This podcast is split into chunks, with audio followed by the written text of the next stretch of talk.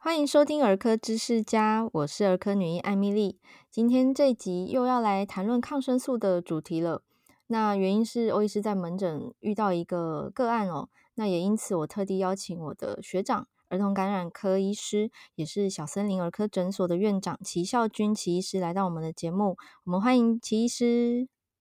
Hello，大家好，我是齐孝军医师。希望我先讲一下门诊故事给听众朋友，然后我接着会来请教你这个抗生素的使用原理。这个个案其实是一个三个多月的小 baby，那他的臀部长了一个顶啊，就我们俗称顶啊的细菌感染，哈，皮表的感染。嗯嗯。那一开始我们使用抗生素药膏治疗，但是呃成效不好，所以后来。我就评估说，诶，他需要使用到口服抗生素了。嗯，那可是很奇怪，他吃了一周的口服药之后，居然还没有好。而且吃药的同时，我是请妈妈抹的这个抗生素不要不要停哦，等于内外夹攻。对。后来我抽丝剥茧，终于问出来，原来我开一天两次的药物，可是妈妈自动减药，只给他吃一天一次，也因此治疗效果不 彰。我们是不是来跟听众朋友们讲讲这？哎，为什么医生开两次就真的要吃两次，不能只吃一次啊？对啊，因为抗生素哦，其实我们要达到杀菌的效果，必须要在体内达到一个稳定的浓度，并不是你吃的第一颗药就有效。一般来说，我们达到稳定的浓度，大概要你规则的服药四十八小时之后，才会开始作用，才会开始杀菌。所以抗生素其实不能自己想要吃就吃，自己想要停就停，要不然你的浓度永远都上不来，甚至还没开始杀菌，你就自己停药了，那根本没有达到治疗的效果。没错，所以这就是为什么这个门诊的小 baby 他的一个我们看似简单的顶啊，就是诶治疗一周都还没有好。对。对啊，这也是为什么呃，这个小 baby 他明明就已经内外夹攻了，口服跟外用药都使用了，却还是治疗成效不彰的原因哦。嗯嗯嗯。那后来他回诊啊，呃，我发现这个状况之后，我就重新喂教了一次，然后让妈妈就是好好的。该吃的频率跟剂量，我也告诉他说，诶，我会根据小朋友体重去计算他的药物量啊，请他不用担心。对，那是不是可以嗯，让听众我们可能在讲的更剖析、更细一点，就是到底什么时候该使用抗生素？比如说像这个蜂窝性组织炎的时候，我们通常用抗生素的时候是治疗细菌的感染。那常见的细菌感染后，呃，蜂窝性组织炎刚刚说的是一个。那另外像中耳炎啊、鼻窦炎啊或者肺炎啊，这些其实也都是常见的细菌性感染。像口腔的念珠菌啊，其实也是另外一种霉菌类的感染，这些都会是常常用到抗生素的时机。没错。好，那第二个问题就是，也是很多家长会有的迷思，到底小朋友多大可以开始使用抗生素？其实抗生素哦，它不同种的抗生素应用的年龄确实不一样。可是抗生素其实没有一个年龄的下限。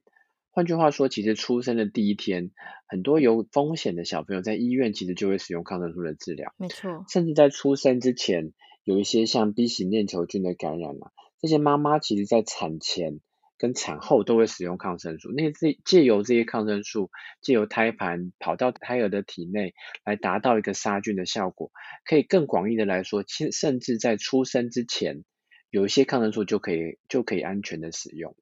所以抗生素其实没有一个年龄的下限，婴儿甚至在呃肚子里面的胎儿就可以安全的使用抗生素。必须是有需要的时候才会使用这些抗生素，其实医生都会帮你挑选过，绝大部分都是安全的，其实不用太担心。对啊，其实以前在新生儿加护病房，很多是早产儿，嗯，他们其实一出生，为了啊、呃、要救活他哦，要为了避免这个严重的细菌感染导致早产儿的死亡，其实我们都会使用抗生素来保护他们。所以其实并不是说太小就不能用，而是说该用的时候选择正确的种类，然后根据他的年龄啊、体重啊去计算它的剂量。这样正确安全的使用之下，其实是，嗯，真的就是没有年龄的下限的。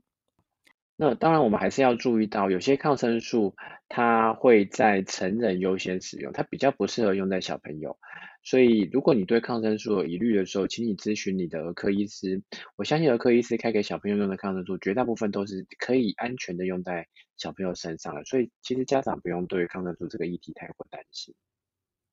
说到这个太过担心哦，我们在讲他们的担心之前啊，欧医师这边特地想要在啊。宣导一下哦，也许让你们知道什么是正确的使用方式，你们会更放心哦。那正确使用抗生素的方式，请齐医师跟大家介绍好吗？好啊，抗生素其实哦，我们最重要的是说，我们用抗生素必须要治疗抗生素可以治疗的疾病，也就是细菌感染。今天假设是一个病毒感染，我自己去买抗生素来吃，其实抗生素其实完全不会有效。对。所以第一个重点是你这个抗生素的开始使用，必须是在医生的指示下使用，而不是自己跑去药局，觉得自己有细菌感染就买一个抗生素来吃，这样就比较不好了。那一旦开始决定使用抗生素之后，呃，医生会告诉你几件事情。第一个是你是什么样的感染，比如说我是中耳炎，我是鼻窦炎，我是肺炎。那第二个是说，医生会告诉你说这个抗生素使用的时间点是怎么吃。比如说，有的抗生素一天吃一次，有的一天吃两次，或一天吃三次，那你就必须按照这个时间把药物吃完，不能说医生开了四次给你，就你自己减药只吃一次一天一次，那这样就感觉越来越没有效，甚至会产生抗药性的问题。那第三个是抗生素必须要有一定的疗程，定的疗程就是说，比如说有些的治疗可能会吃一个礼拜。有的治疗可能会吃十天，那你就必须要在这个中间回诊，把抗生素的疗程完成。因为这个其实非常重要哦，因为绝大部分的抗生素，其实你吃了一天两天之后，细菌有一些被杀死，你就感觉好蛮多的。可是重点在于，如果你在这个时候停药，那这些难杀的细菌很有可能在往后这几天慢慢的又长出来，你会发现症状又回来了。那这个就是所谓抗药性的产生。比较难杀的细菌，在后来没有杀干净，又长回来，那你第二次的治疗，或者甚至第三次的治疗，就会变得更难，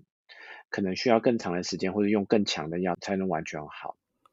对啊，这个就是我在门诊遇到。啊、呃，抗生素使用有疑虑的家长时，其实我们都会这样解释。但是似乎很多爸爸妈妈还是会有担心，因为毕竟抗生素听起来就是一个好像医生下重药哦。嗯、那一般华人的观念就是是药三分毒，都会觉得说药当然是用越轻越好，越少越好。对，确实啊，我们儿科医师当然也希望说我可以开最少的药，就让小朋友痊愈了。所以呃，这边就解释一下，到底抗生素。对小朋友的健康会不会有影响呢？其实大部分的抗生素哦，就像一般的药物一样，我们吃所有的药物都会产生一些副作用。可是我相信我们呃合格的医师都会在考量这个药物对你的小朋友的利与弊之间取到一个平衡。这个抗生素带给你的治疗的好处绝对会大于它带给你的副作用。它也是在衡量过副作用之后才会开这个药物给你啊。所以原则上，如果对这个药物有疑虑的话，我建议还是不要自己停药，还是回去跟医生讨论一下说，说这个抗生素的使用的情况下，到底是不是我应该要把这个疗程继续吃完，或者我应该换成另外一种抗生素再把它吃完。绝大部分在医师指示下的药物，不会不太会有健康上的疑虑了。那除非真的有一些副作用的产生，其实我们还是有第二线、第三线或者其他的替代药物可以选择。所以，即便有副作用的产生，其实我们还是可以有一些其他的治疗方法可以选择。这个倒不用太担心。对啊，其实呃，在小朋友康复的过程中，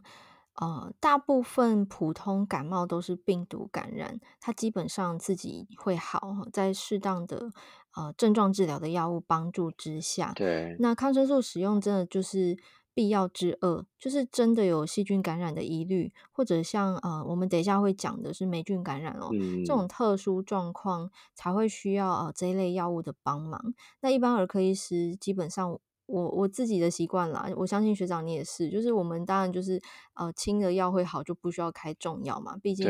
药物使用的越多啊、呃，可能的副作用也越多，小朋友会。不太舒服哦。那对健康的影响，其实我觉得最大的呃部分是我们可能使用了药物之后产生一些副作用，会让家长联想到说会不会这个副作用代表就是这个药伤身体？那我觉得这个真的是要切开来看吼，它真的是两回事。你没有完整治疗好，留下难杀的菌哦，养出抗药性的菌种，这个才是长久深远影响的伤害。但是你正常剂量、正常频次的使用，其实身体尤其是肾脏、肝脏代谢都很好，是可以把药物哦没有残留后就排出体外了，真的不用担心。对，我们其实吼常常会受到一个传统的观念影响，觉得抗生素就是伤肝伤肾。其实有确实有一些抗生素会确实会经过肝脏啊或肾脏代谢，其实他们对于肝脏对肾脏的伤害其实微乎其微，而且其实代谢的非常快哦。你大概今天停药，第二天、第三天，你身上其实就没有产生什么抗生素的残留了，所以并不会对小朋友来说产生长期的问题。那讲到副作用啊，其实我自己在门诊观察，比较常见都是肠胃道不舒服。例如，有些小朋友可能会说肚子痛，假如他的年纪会表达了。对。那有一些比较幼小的孩子是会腹泻，对吗？对啊，像这个哦，哦，我们常用的抗生素，比如说治疗鼻窦炎啊、中耳炎啊这类的抗生素，有一个很常见的共通的副作用，就是会引起一些肠胃道的不舒服。可是这个肠胃道的不舒服，并不是百分之百会发生，其实也因人而异啦。有一些人，呃，可能拉肚子拉得很厉害，一天拉个四五次；可有些人吃的只是肚子稍微胀胀，或者甚至完全没有感觉都有。对。可是这些抗生素的副作用的发生，其实也不用太过于紧张。真的严重的副作用，我们还是有另外一方面的方法可以处理。比如说，第一个，如果我们吃了这个抗生素 A 抗生素之后，好像有拉肚子，那其实可以跟医生讨论一下，我们可以换成 B 抗生素啊。B 抗生素其实它的副作用也许就可以比较少，而可以可以拿到差不多的治疗效果，那其实就是其中一个选择。那另外我们常常在门诊当中治疗抗生素副作用，有一个常用的就是东西就叫益生菌嘛。对。那益生菌这个东西其实大家好像很常听到，它其实就是一个呃挑选过的菌种。那这些菌种在我们身体里面呢，可以帮助我们平衡一下抗生素的副作用。常常益生菌的量拉上来，或者跟抗生素在同时间的同同一个治疗的疗程一起服用，其实就可以减少抗生素造成的肠胃道的不舒服了。没错，通常欧医师在诊间，我比较习惯就是，呃，年纪越小，尤其是小于一岁的婴儿，当我真的必须使用抗生素治疗，我会主动跟家长说，哎，你可以去买益生菌来给他吃，对，而且是空腹先吃益生菌，然后抗生素放饭后服用哦，可以啊，呃，就有点预防胜于治疗，就是你等他开始拉，你再来吃，可能有一点可惜，还不如一开始先预防。对啊，像我们诊所是一旦开抗生素，都会在药里面加益生菌啊。那其实跟刚刚欧医师提到一个重点哦，那其实更好的做法就是抗生素跟益生菌可以分开吃，因为你想哦，抗生素其实用来杀死细菌，那其实益生菌本身也是一种细菌啊。嗯，所以在抗生素跟益生菌一起吃的时候，其实会稍微减弱一点益生菌的效果。所以如果可以的话，你家里有益生菌，那医生用开抗生素给你，那最好的方法其实是你先吃抗生素，然后过了一阵子之后，等你胃里的抗生素代谢掉了之后，再吃益生菌，隔两个小时左右，其实这样的效果会最好，因为益生菌才可以活下来，才可以帮助你减少抗生素的副作用，这是更好的选择。没错，所以欧医师在诊间除了讲说，哎，你可以空腹先吃益生菌，有时候我也会说，或者你可以放在睡前，因为你睡觉就不会再吃东西了。那这个益生菌也是在抗生素之后才吃的哦。那一般我们会建议说，哎，你睡前要服用任何东西都要跟晚餐间隔两小时以上，不管是睡前的药还是吃益生菌，都是这个原则。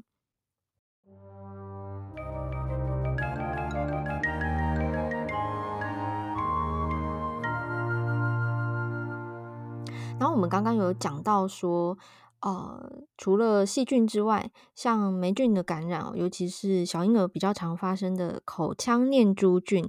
这又是另外一个感染的状况。它不是细菌感染哦，它是霉菌感染。对，其实念珠菌是呃是属于另外一类的，它属于霉菌。那念珠菌的感染呢，常常发生在呃在用奶嘴啊、奶瓶啊这些六个月以下的婴儿会比较常见一点点。那看起来的样子哦，就是口腔的两颊的部分会看起来有白白的东西。那这白白的东西有时候看起来跟奶垢有一点像，嗯，可是有一个特征就是说它刮不掉。你有时候拿棉花棒啊，或者拿纱布稍微去刮那个地方，奶垢是很轻易就可以被冲掉。可是其实念珠菌的感染没办法刮掉，这个很好分辨是不是念珠菌的感染。所以建议，如果在喝母奶啊，或者在瓶喂的小朋友，都可以检查。每次检查清洁牙齿的时候，都可以检查一下口腔的两侧或嘴唇的上下唇有没有这样白白的东西，那都有可能是念珠菌的感染哦。一般念珠菌感染啊，我们会用这个药粉治疗。好，然后它是专门针对念珠菌的一个治疗哦。那因为小婴儿抵抗力比较弱，所以它这个跟抗生素一样有一个疗程。那一般我们会建议这个完整治疗七到十天是最好的。不过欧医师自己在门诊的经验是，很多小孩子五天的治疗也是 OK 哦。那其实它有一个关键，就是家长回家之后，他有没有正确的帮小孩涂药。因为它不是直接吞下去，它是涂在病灶上面。那这个小配博可以请学长跟大家讲一下吗？对，这个药物很特别哦。这个药物你通常哦会拿到一包药粉，然后回家涂个一天三四次。可这个药哦，有些家长带回家之后泡丢在奶里面给他吃，吃了之后一个礼拜完全没效。这是因为哦，药物的作用哦，除了药物的种类要用对，药物的途径也要用对。这个药物主要是给你粘在手上，然后涂在那个嘴唇啊，然后上颚啊这种白白的地方。那我会提供大家一个小秘诀哦，其实因为这个药粉非常的少，如果你用纱布沾或者棉花棒沾，很有可能那个棉花棒或纱布就会把那个一点点的药粉吸掉了。所以最好的方法还是你手洗干净，直接用手沾涂在嘴整个口腔里面，或者是手上戴个手套，用干净的手套沾了药粉之后涂在婴儿的口腔的里面，那整个嘴巴都涂。就算你没看到白白的地方，也都涂一下，因为有可能你还没看到的那个小小的白点，有可能就是念珠菌的初期的感染。可是你如果都没有涂到，那有可能它后来那些白点就可能慢慢变得更严重。没错，除了这个治疗上面的小撇步之外啊，欧师这边也提醒各位家长哦，其实小朋友他的口腔念珠菌不会只在他的口腔，有时候你可以检查一下他的尿布区有没有长尿布疹，然后呢，如果他是念珠菌感染，他的尿布疹不会是一片均质的红，它可能是点状，有点这个卫星状和散开的红点点分布在他的尿布区，那这个会需要同步治疗，另外涂这个抗霉菌的药膏，那另外也要注意一下哦，如果是轻微的妈妈，有时候会连妈妈的乳房的部分也要一起治疗，那很有可能是乳房上面沾染了这个念珠菌，妈妈自己可能没有症状，就有可能传染给小朋友，所以轻微的妈妈有时候也会考虑一起治疗。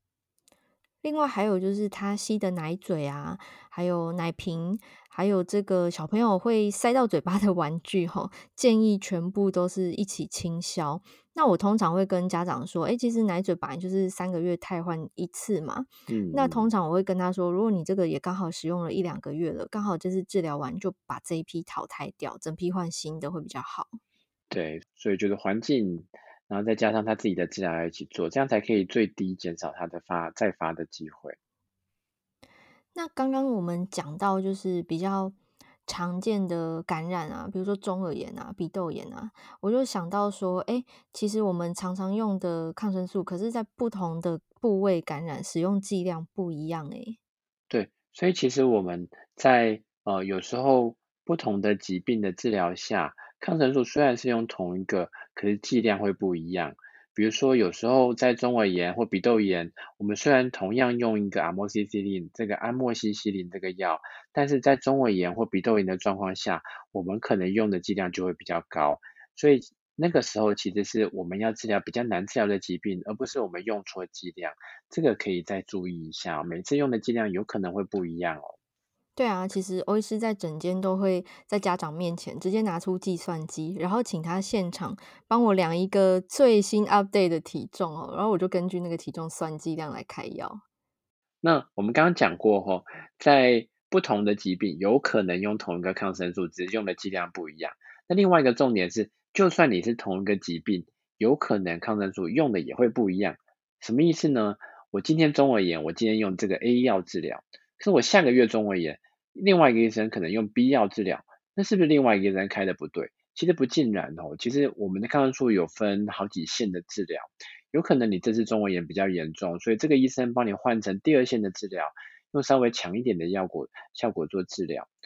所以我们在不同种的疾病，有可能用同一种抗生素，可是，在同一种疾病，很有趣的是，有可能会用不同种的抗生素做治疗，那都要看当下的症状，看医生的选择。对啊，因为其实人体不并不是像机器哦，就是你输入 SOP，然后就是遇到什么情境就可以套用哪个公式，没有这回事，就是需要医生的临床。亲自的诊查哦，所以其实，在疫情期间，你刚刚在讲，我就想到疫情期间那种隔空诊断让我很困扰，因为就是有 那个视讯，对，就是给民众方便。对啊，哎，可是就会有人挂视讯诊要看皮肤的病灶哦，我真的是快被镜头晃死了。他们啊，看不清楚就算了，镜头还很摇晃，嗯，这个真的是考倒我们。啊 真的，视讯看诊其实还是有它的方便性呐，但是有一些疾病，老实说，真的不适合视讯看诊。比如说肠胃道的疾病，我们大部分是触诊啊，或者听诊啊。或像中耳炎啊，或者像检查喉咙这种扁桃腺发炎这种疾病，有很多时候视讯看诊还是有它的限制在，不是视讯看诊可以解决所有的问题啦。真的，我印象很深刻，就是那时候是三级警戒期间，然后大家都不敢来现场看病。对。可是我有一天遇到一个小男孩，他最后诊断是肠套叠，我就深深觉得他爸爸真是太棒了，他爸爸愿意带他来现场，然后让我有机会是现场帮这个孩子身体检查，然后我觉得真的应该是蛮像肠套叠，我帮他转诊，后来证实真的是。像这种状况，你视讯看诊，谁猜得到啊？真的，而且我也想讲一个，就是，呃，其实大家不要在线上自己 Google 或者是线上问诊，就是就算你今天呃问的是一个医师好了，你你私讯医师问他的你的状况，其实呃会比你实际看到这个病人的状况上差的非常多，真的。所以我通常不建议家长在呃线上就把自己的症状打在线上，然后请医师回答，因为其实医师。在呃诊疗一个病人的时候，其实并不是光听你讲话，他其实在用手啊或者用听诊的状况下，其实可以给他很多资讯。那这些资讯往往对你来说可能不重要，可是对这个医师来说，很可能是诊断某个疾病的关键。没错。所以我个人是比较不推荐在呃网络上以症状的方式询问医师治疗的方法，这样子确实是比较不好了。对啊，其实很多爸爸妈妈也蛮容易，就是说，哎，有问题就 Google，然后或者脸书大神，然后就听听哎其他家长的经验。但其实很多时候，即便是同样性别、同样年龄的，甚至你同星座好了，可是别人家孩子的状况不一定跟你家孩子一样。反过来说，你们家小朋友哦，假设有肚子痛，哎，你看到别人肚子痛，最后是一个普通的肠胃炎，搞不好像欧医师遇到的这个个案，哎，他最后居然是肠套叠。啊，真的需要去急诊治疗才会好哦，哦，所以千万不要就是呃问网友哦，这样子其实是危险动作。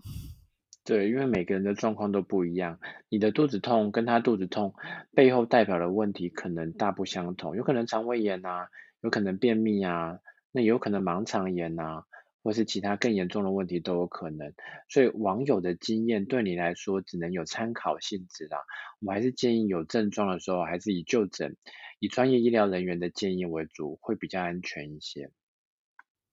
好，最后在结束之前呢、啊，欧医师又想要啰嗦补充一个彩蛋哦，就是我们除了诶同一种感染可以用不同抗生素，或同一种抗生素可以治疗不同感染之外呢，其实有一些老药新用的状况哦，就是说在旧时代呢，有一些抗生素只能用在成人身上，可是其实现在的观念转换了哈，可以说翻转了，它可以用在小朋友身上哦。那相关的使用的啊整体的资讯。我们就让大家主动去搜寻一下这篇文章哦，其实有非常详尽的说明哦。嗯，欧医师提到的这个药叫 Doxycycline，Doxycycline 这个药确实在旧的观念不能用在小朋友身上，可是新的观念是可以合法的使用在八岁以下的小朋友身上。那更详尽的讨论我会放在我的粉丝专业的置顶的文章，其中有一篇。讨论 Doxycycline 这个药，那大家可以搜寻呃小森林儿科或者是我的名字儿科医师齐孝军医师，都可以在置顶找到这篇文章。那更详细的讨论会再看一下连接里面的内容。好哦。关于这个文章连结啊，其实欧医师会帮大家直接贴在我们今天节目的说明栏里面哦，方便大家有兴趣可以直接点进去看。那我们今天非常感谢齐孝军医师来到节目中跟大家分享使用的抗生素使用资讯。那大家还有问题的话呢，欢迎私讯欧医师或者齐医师哦，但是不要线上问诊，拜托拜托。对，不能线上问诊，拜托，因为真的不太一样，实际看到病人跟线上问诊真的差太多了。真的，我我其实会觉得，一方面我如果回答了很冒险哈，就是那个孩子的健康很冒险，好，所以啊、呃，大家可以问问题，但是呢，啊、呃，关于诊断的问题，还是留到实体的诊间哦，跟你的医师见面，好去询问是比较恰当的。好，那我们今天就到这边啦，谢谢大家收听，我们下次见，拜拜。谢谢，拜拜。